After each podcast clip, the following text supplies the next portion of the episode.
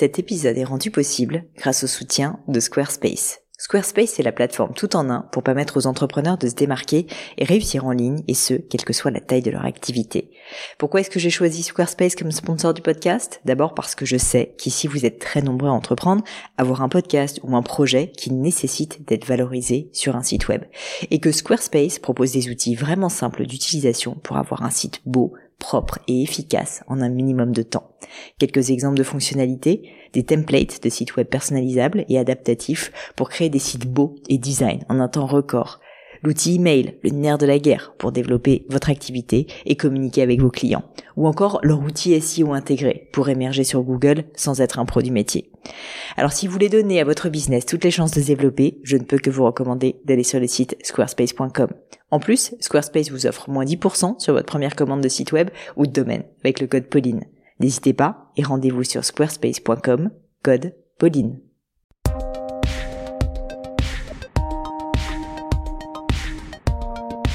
Hello, hello Team Podcast, ici Pauline Negno et bienvenue sur Le Gratin. Le Gratin, vous le savez, c'est un podcast pour vous aider dans vos questionnements personnels et professionnels. Les lundis, j'interviewe des personnalités remarquables pour parler de leur réussite et essayer de décrypter avec elles les clés de leur succès. Le mercredi, avec les leçons, c'est le moment de coaching par Le Gratin où je réponds à vos questions des auditeurs, donc sur des thèmes variés autour de l'entrepreneuriat, des RH, du business de façon générale, du développement personnel, du marketing, des réseaux sociaux et bien plus parce que l'objectif c'est de vous aider à devenir la meilleure version de vous-même. Aujourd'hui, je suis en ligne avec Océane, Océane qui est à la tête d'un cabinet d'avocats qu'elle vient tout juste de créer.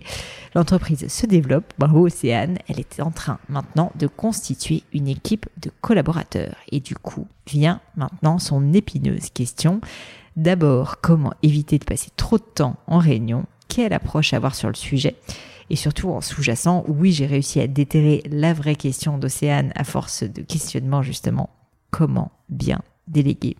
J'ai beaucoup apprécié parler de ce sujet avec Océane parce que la délégation, c'est un peu le cauchemar de tout entrepreneur, je crois qu'on peut le dire.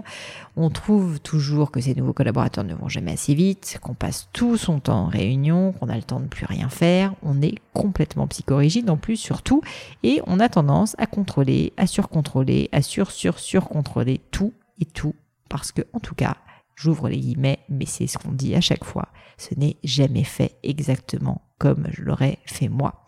Ça c'est sûr, messieurs, dames, parce que ce n'est précisément pas vous qui l'avez fait. Du coup, comme cette frustration revient souvent au sein de la communauté du gratin et que je l'ai vécu moi-même, j'ai essayé de donner à Océane tous mes trucs et astuces pour réussir à bien déléguer. Et bien déléguer, c'est quoi? Et eh bien pour moi, c'est un peu comme d'élever un enfant ou lui apprendre à nager. D'abord, on lui montre puis on le guide, on lui fait faire à répétition, mais en lui donnant des filets, on va pas le laisser couler. Et ça, jusqu'à ce qu'il soit suffisamment indépendant, justement, pour aller tout seul. Une fois qu'il a vraiment acquis la compétence, là seulement, on le laisse nager comme un grand. Mais je ne vous en dis pas plus et laisse place à cette nouvelle leçon du gratin. Allô Océane? Oui, allô Pauline, bonjour. Salut Océane, bienvenue sur euh, la leçon du gratin. Je suis ravie de t'accueillir. Est-ce que Océane, tu pourrais, euh, s'il te plaît, commencer par me dire un petit peu qui tu es, te présenter, et puis ensuite euh, me parler de ta question? Alors, je m'appelle Océane, je suis euh, avocat et j'ai monté un cabinet avec mon associé il y a ça quelques mois. Et c'est vrai que c'est très difficile, c'est très différent de travailler en équipe que de travailler seul. Et ma question en réalité aujourd'hui, c'est de savoir comment organiser dans son euh, entreprise des hum, réunions euh, efficaces. D'accord, vaste sujet, dis-moi. Parce que aujourd'hui, tu as la sensation que tes réunions ne sont pas efficaces. Alors aujourd'hui, on n'a pas euh, eu, enfin, on n'a pas eu besoin jusqu'à présent d'avoir des réunions, mis à part les réunions entre associés. Moi, je n'avais pas encore de collaborateurs qui travaillaient dans mon pôle. Et mon associée, elle, euh, a deux collaboratrices qui travaillent avec elle. Et elle fait ses réunions euh, avec ses collaboratrices. Et moi, chaque semaine, on a des réunions euh, d'associés pour faire le suivi du cabinet. comment est-ce qu'on peut encore grandir Comment est-ce qu'on peut s'améliorer Un suivi de facturation, voilà. D'accord. Sauf qu'aujourd'hui, moi, j'accueille euh, des collaborateurs pour m'aider parce que j'ai beaucoup de dossiers et pour traiter des dossiers, quand on en a beaucoup, il faut se reposer sur sur des collaborateurs pour nous aider. Et aujourd'hui, je me demande comment organiser les réunions d'équipe de pôle, de mon pôle, avec celui du pôle de mon associé sans que cela fasse des euh, réunions euh, à plus en finir et où au final tout le monde euh, se sent dépassé par le nombre de mmh. réunions hebdomadaires qui ne servent à rien au final. C'est clair. Bah, écoute, c'est une vraie question, hein, le sujet des réunions. Je pense pas être la, la, la meilleure en la matière, mais j'ai quand même te donner un petit peu les quelques petits trucs que, que, que j'ai en tête. Déjà, en fait, si jamais tu accueilles des collaborateurs que tu vas manager directement, ce que je crois avoir compris être le cas, euh, il y a un truc euh, dont je parle souvent et d'ailleurs dont Cédric Watine parle sur son podcast aussi. C'est un invité que j'ai eu euh, qui est le fondateur donc du podcast Outils du manager. Ce sont les one-on-one, donc les, les un à un, les, les, les réunions en fait rapides, mais mais avec chacun de tes collaborateurs. Ça, je pense pas du tout que ça soit une perte de temps parce que ça va te permettre de créer un lien avec eux, ça va te permettre de suivre leurs dossiers spécifiques, de les contrôler, surtout de leur faire un feedback. Euh, il l'explique d'ailleurs assez bien. Euh, et, et, moi, en fait, c'est ce que je constate aussi. C'est-à-dire que plutôt, si tu veux, que de faire des feedbacks au compte-goutte en permanence, et donc d'être un peu en permanence, si tu veux, dérangé par tes collaborateurs, et, euh, et à l'inverse aussi, bah, qui deviennent complètement dépendants de toi. L'idée, en fait, c'est que tu prennes 20 minutes avec chacun de tes collaborateurs sur une journée, par exemple, euh, qui, qui seraient rassemblés sur une seule journée et que vraiment en fait tu utilises ce temps-là pour bah, apprendre à mieux les connaître, créer du lien avec eux, leur demander quels sont leurs points de blocage, là où à l'inverse ça avance bien et, euh, et aussi leur proposer bah, du coup ton aide sur les points de blocage pour les débloquer. Donc ça c'est le premier point.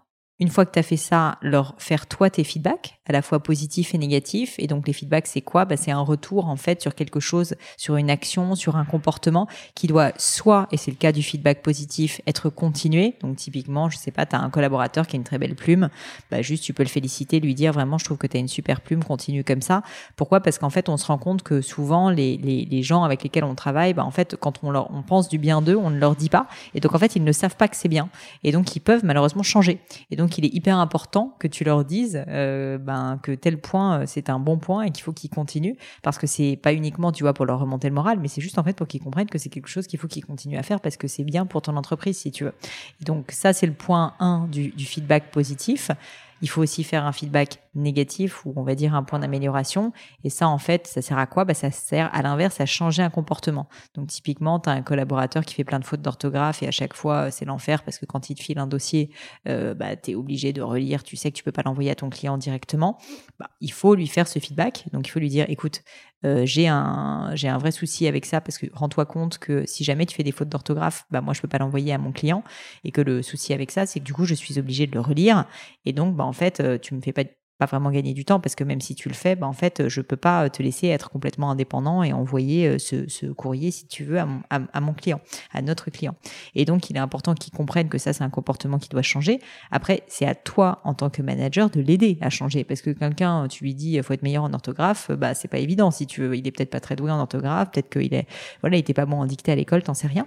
Et donc, ben, il faut que tu te creuses la tête pour l'aider et donc peut-être lui dire, bah écoute, quand tu fais, euh, quand tu fais un texte, déjà, tu utilises évidemment un correcteur orthographique. Tu prévois une demi-heure à chaque fois pour relire. Tu le poses, je sais pas, trois heures avant de me l'envoyer, tu le relis à tête reposée, et seulement une fois que tu l'as contrôlé comme ça, tu me l'envoies.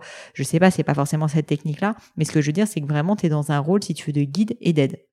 Et donc pour résumer, ces, points-là, ces un à un, ces, ces, petits points rapides avec ton collaborateur, en fait, sont là tout simplement pour un, bah, faire progresser ton collaborateur pour qu'en fait il soit le plus efficace, le plus productif pour ton entreprise et donc le plus heureux. Parce que plus en fait il sera efficace et productif pour ton entreprise, plus il va se sentir bien, plus il va pouvoir prendre de la place, plus il va pouvoir faire des choses intéressantes aussi. Et donc bah, ça va tout simplement faire en sorte qu'il va être de plus en plus indépendant, heureux. Et euh, bah, toi aussi tu seras plus heureuse parce que tu vas pouvoir beaucoup plus plus dépendre de lui. Donc pour moi, c'est absolument indispensable déjà de commencer par ça, même si ça va pas te permettre forcément d'informer tout le monde et ça va pas créer de, de lien, si tu veux, entre les différentes équipes, mais au moins, si tu veux, il faut que tu commences par prendre soin de ta propre équipe. Je sais pas si déjà c'est clair ce que je te dis. si tu as des questions. Oui, c'est très clair. J'avais j'avais bien écouté le podcast avec Cédric Watine et j'avais pris des notes assez attentivement. Euh, j'avoue que maintenant, euh, je suis euh, également leur podcast avec ferveur. Ah, bah, Et j'avais déjà pensé à faire ces un à un justement avec chacune des, des collaboratrices.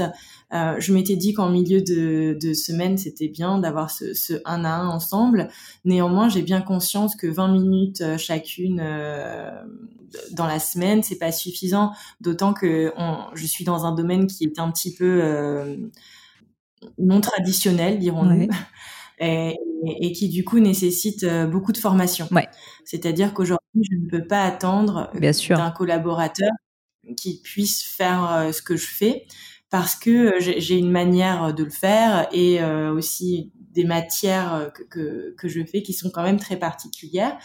Donc je m'étais dit qu'il serait peut-être bien aussi de prévoir euh, une heure, par exemple, euh, dans la journée euh, pour suivre le collaborateur et pour l'aider, revoir avec lui ce qu'il a fait et le corriger. Mais c'est vrai que une heure dans la journée, euh, je peux pas le faire pour les deux collaborateurs parce que sinon ça me fait deux heures dans la journée. J'ai peur que ça devienne beaucoup trop lourd. Mmh, mmh. Euh, Alors euh, là, en fait, ce que tu es en train d'évoquer, c'est deux choses différentes. En fait, ce que tu es en train de dire, c'est que ce sont de nouveaux collaborateurs et qu'en fait, il va falloir que tu apprennes à déléguer et à les former. Mais ça, c'est, on va dire, un autre sujet que celui du 1 à 1 dont je te parle, qui est finalement quelque chose qui, euh, qui, qui est indispensable, quoi qu'il arrive, même pour un nouveau collaborateur, mais qui est plus un moment de prise de recul, un moment de, de feedback, si tu veux, généraux sur tout ce que cette personne a pu faire, malgré tout. Après, ça n'empêche pas qu'il va falloir effectivement que tu formes en plus ces personnes. Et ça, alors, il y a plein de méthodes différentes. Ce qui est certain, c'est que même si toi, tu fais plein de choses, très bien, je suis sûre, il y a plein de choses que tu fais que tu vas pouvoir déléguer et sur lesquelles tu vas pouvoir former la personne. Et toi, ton rôle de manager et ton rôle d'entrepreneur, c'est de réfléchir à comment tu vas le mieux possible réussir à déléguer justement un collaborateur et comment tu vas t'assurer en fait que ce collaborateur a tous les outils pour arriver justement à prendre ces sujets et à le faire comme si c'est toi qui le fais. Parce que finalement, si tu arrives à faire ça, ça veut dire que tu vas réussir à être quasiment indépendante de ta boîte et qu'en gros, tu vas avoir des personnes qui vont réussir à faire ce que tu faisais.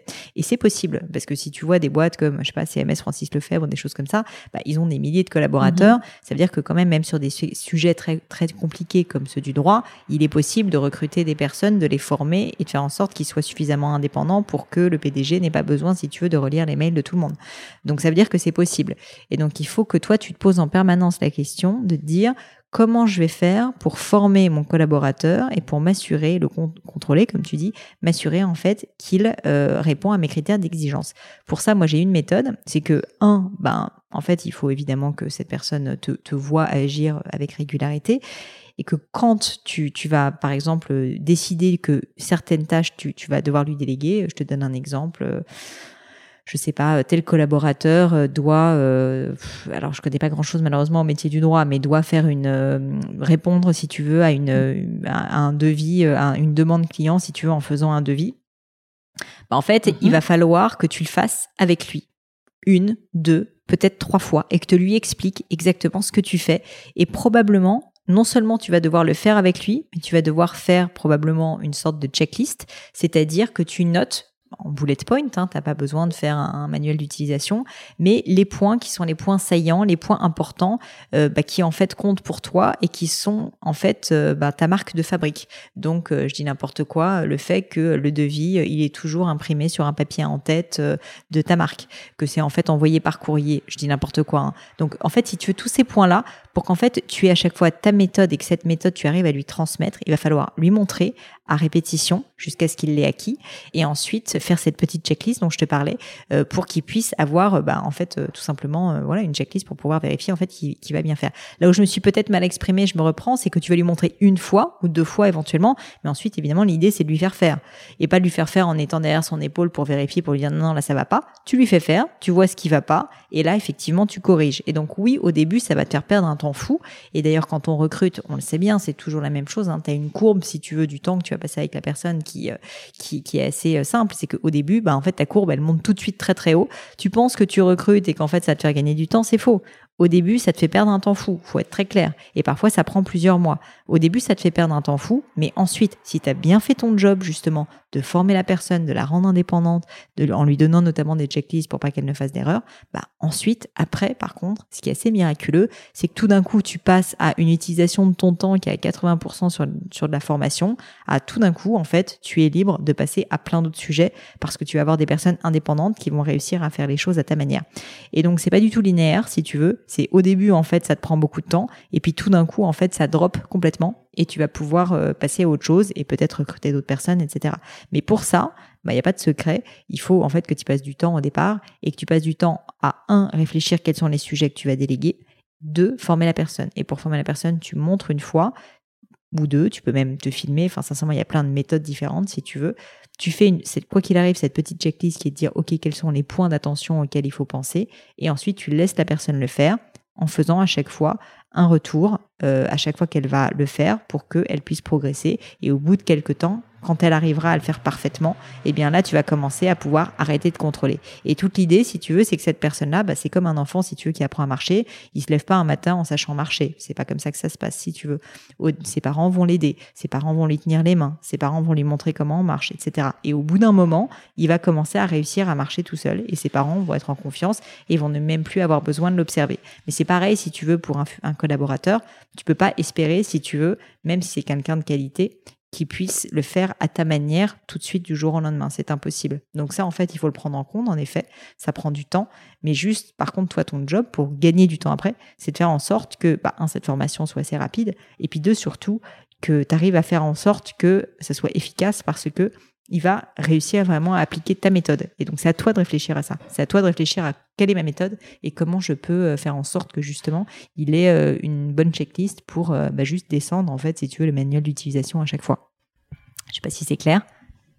C'est très clair et c'est très intéressant, justement. Euh, parce que c'était vraiment une question que j'avais. Je me disais, mince, mais si je passe trop de temps euh, derrière, est-ce qu'en en réalité, on va vraiment être efficace? Donc, tu as répondu à ma question qui est oui, ça va demander du temps, mais à la fin, le but étant que chacun soit autonome. Bah, garde vraiment en tête euh, cette idée des enfants. je trouve qu'elle est bonne et en fait, c'est pas du tout pour être infantilisant avec des collaborateurs, au contraire, mais c'est juste qu'en fait, le but quand on recrute quelqu'un, c'est pas euh, d'en faire euh, son petit chien qui va se suivre à la place ou c'est pas d'en faire euh, quelqu'un qui va être dépendant de toi et de ton contrôle, qui va bah, en permanence devoir te faire valider des choses. Non, c'est vraiment comme quand tu es un parent et que tu veux élever ton enfant, bah en fait tu fais en sorte qu'il apprenne des choses, mais qui à terme il devienne indépendant. Parce que si toute ta vie en fait il est sous perfusion et qu'en fait il est pas capable, je sais pas, de lire, de, de se déplacer, etc. sans toi, ta, vie en fait est un enfer. Et en fait c'est parce que tu veux, au contraire, le plus beau cadeau d'un parent, c'est de voir quand son enfant grandit, qu'il devient indépendant, qu'il devient homme ou femme, enfin qu'il devient libre, si tu veux.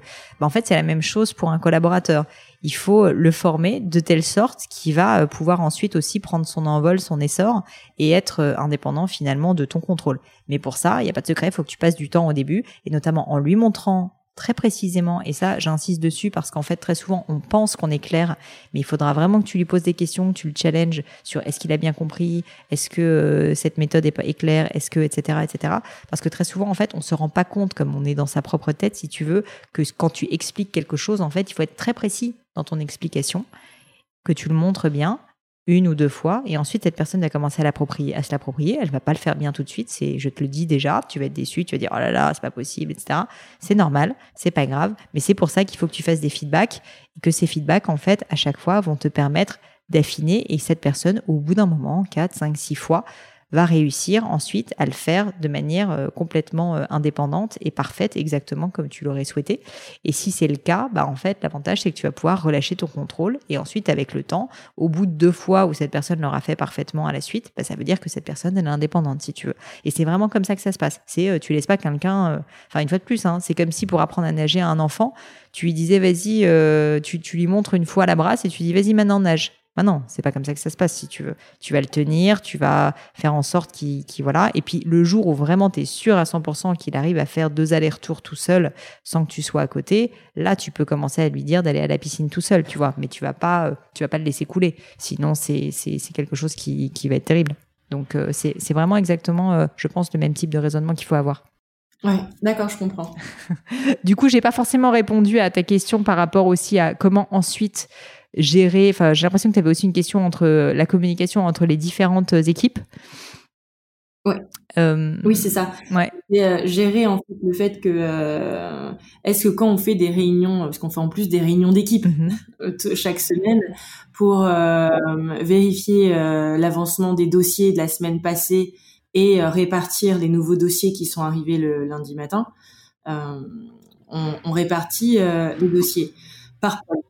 J'estime que c'est peut-être une perte de temps de faire assister les deux pôles à la même réunion d'équipe parce que euh, on travaille pas sur les mêmes euh, sujets. Euh, il nous arrive de travailler sur les mêmes dossiers, mais c'est beaucoup plus rare. donc moi, je visualisais de faire des réunions de pôle, d'équipe chaque semaine, mais sans avoir en réalité l'autre pôle en présent. Je sais pas si je suis très hmm, claire. je comprends. écoute, sincèrement, j'ai pas de j'ai pas de bonne réponse pour toi. Ce qui est certain, c'est que après, ça dépend quelle est la fonction de cette réunion. Et comme tu le dis, il faut pas accumuler les, les réunions pour rien aussi. Hein. Mais il n'est pas complètement inutile d'avoir une réunion. Mais vous n'êtes pas du tout obligé de le faire une fois par semaine. Vous pouvez le faire une fois par mois ou une fois tous les deux mois. Une réunion d'équipe totale, juste pour parler de là où la boîte avance, etc. Mais qui est plus quelque chose un peu business, si tu veux, qui va créer un peu un lien mm. euh, entre tous les collaborateurs. Mais ça, t'es pas du tout obligé de le faire toutes les semaines. Je pense qu'une fois par mois ou une fois tous les deux mois, c'est largement suffisant. Et, euh, et par contre, si tu as absolument besoin de faire l'autre réunion d'équipe, euh, effectivement toutes les semaines, bah, de, ton pôle, si tu veux, tu peux le faire, il y a aucun problème. Mais, mais, mais moi, mon message en fait par rapport à ce que j'ai cru comprendre en fait de ta problématique, c'est que vraiment, je pense que je commencerais plutôt que de me soucier à la rigueur de, de, de, l'ensemble de l'entreprise, je me soucierais quand même vraiment en fait de ces nouveaux arrivants et, euh, et de des collaborateurs actuels, quoi.